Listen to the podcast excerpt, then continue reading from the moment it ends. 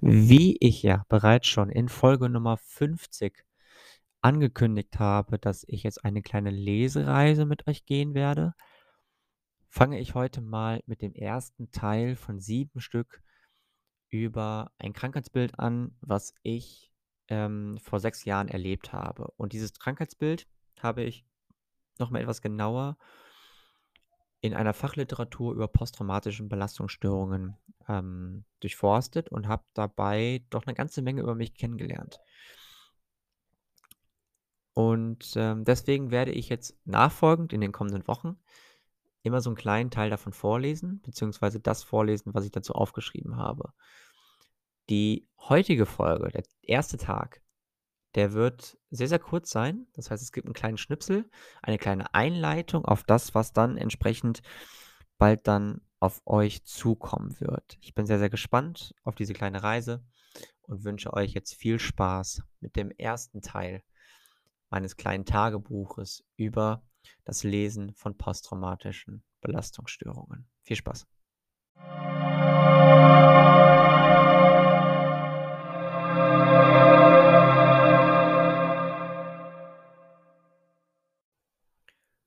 Heute ging es erstmal um grundlegende Dinge von Traumaerlebnissen, die insbesondere ihren Ursprung aus katastrophalen Zeiten hatten, wie beispielsweise Weltkrieg I, II oder auch der Vietnamkrieg.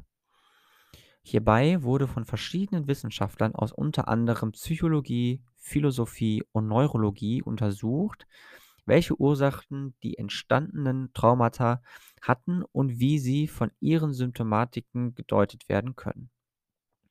Vor der Frauenbewegung 1970 in den USA waren die Wissenschaftler noch davon überzeugt, dass Hysterie nur bei Frauen auftreten können.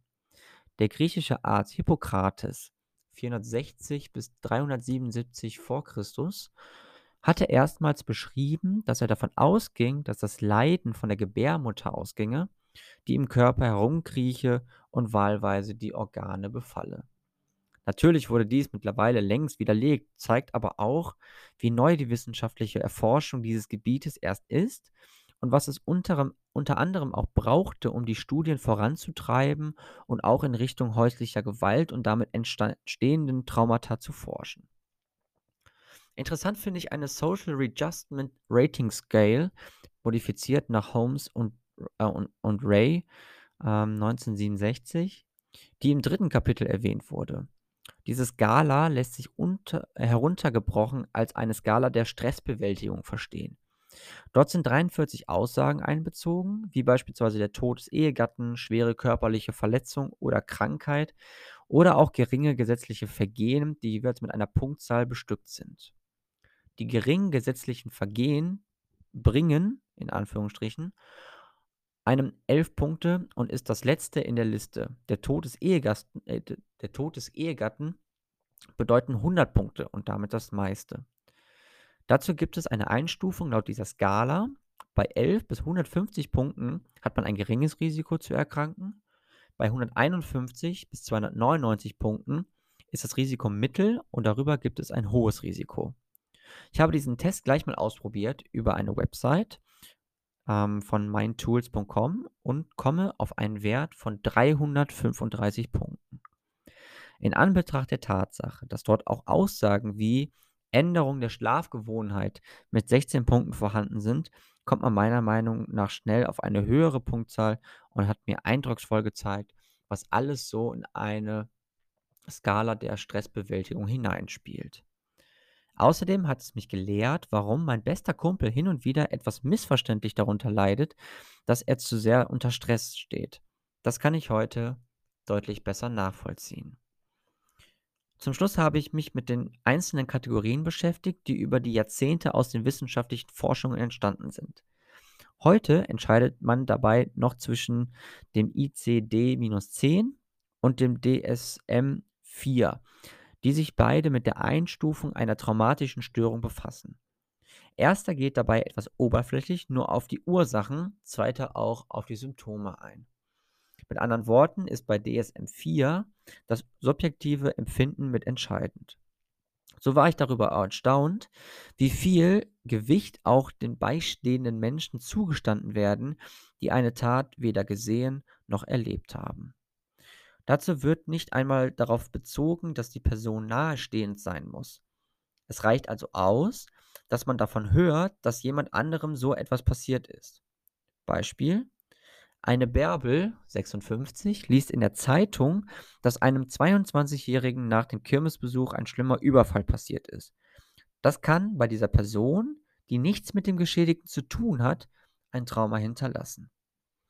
Daraus resultieren dann auch verschiedene nachfolgende Begleiterscheinungen, die in unterschiedlichen Syndromen beschrieben werden können, wie beispielsweise das Überlebenden-Syndrom.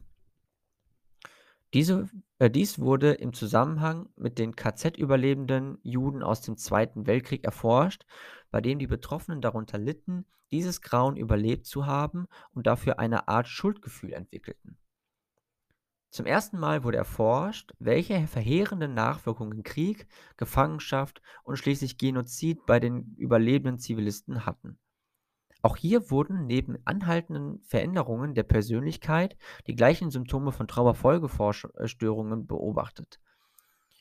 Jean Emery (1912 bis 1978) wie auch Primo Levi (1919 bis 1987), beide überlebten den Holocaust, schildern eindrücklich die erlebten Traumatisierungen in ihren Werken. John Emery schreibt in seinem Buch Jenseits von Schuld und Sühne Bewältigungsversuche eines Überwältigten. Wer gefoltert wurde, bleibt gefoltert, wer der Folter erlag, kann nicht mehr heimisch werden in der Welt. Die Schmach der Vernichtung lässt sich nicht austilgen. Das zum Teil schon mit dem ersten Schlag in vollem Umfang, aber schließlich in der Tortur eingestürzte Weltvertrauen wird nicht wiedergewonnen. Beide Schriftsteller setzen ihren schrecklichen Erlebnissen durch Suizid ein Ende, Jahrzehnte nach der Folter, da sie durch einen Zusammenbruch des Weltvertrauens nicht wieder heimisch werden konnten. Ein Gefühl, was ich zutiefst nachvollziehen kann und welches mir anlässlich meiner Podcastaufnahme total bewusst wird. Habe ich Bedenken, um diese Uhrzeit noch mal durch das Viertel hier zu spazieren? Total. Hält es mich davon ab? Hm, bedingt. Aber ich lasse mir dieses Weltvertrauen nicht nachträglich so weit nehmen, dass ich gute Gedanken in einer guten Atmosphäre in ein Mikrofon einspreche, damit meine derzeitigen Themen verarbeite und damit etwas schaffe, was so viele Menschen ohne meiner Geschichte nicht machen, weil sie sich schlichtweg nicht trauen. Und das, ohne andere Menschen dabei kleinreden zu wollen, ist meine größte Errungenschaft nach all dem, was ich durchgestanden habe.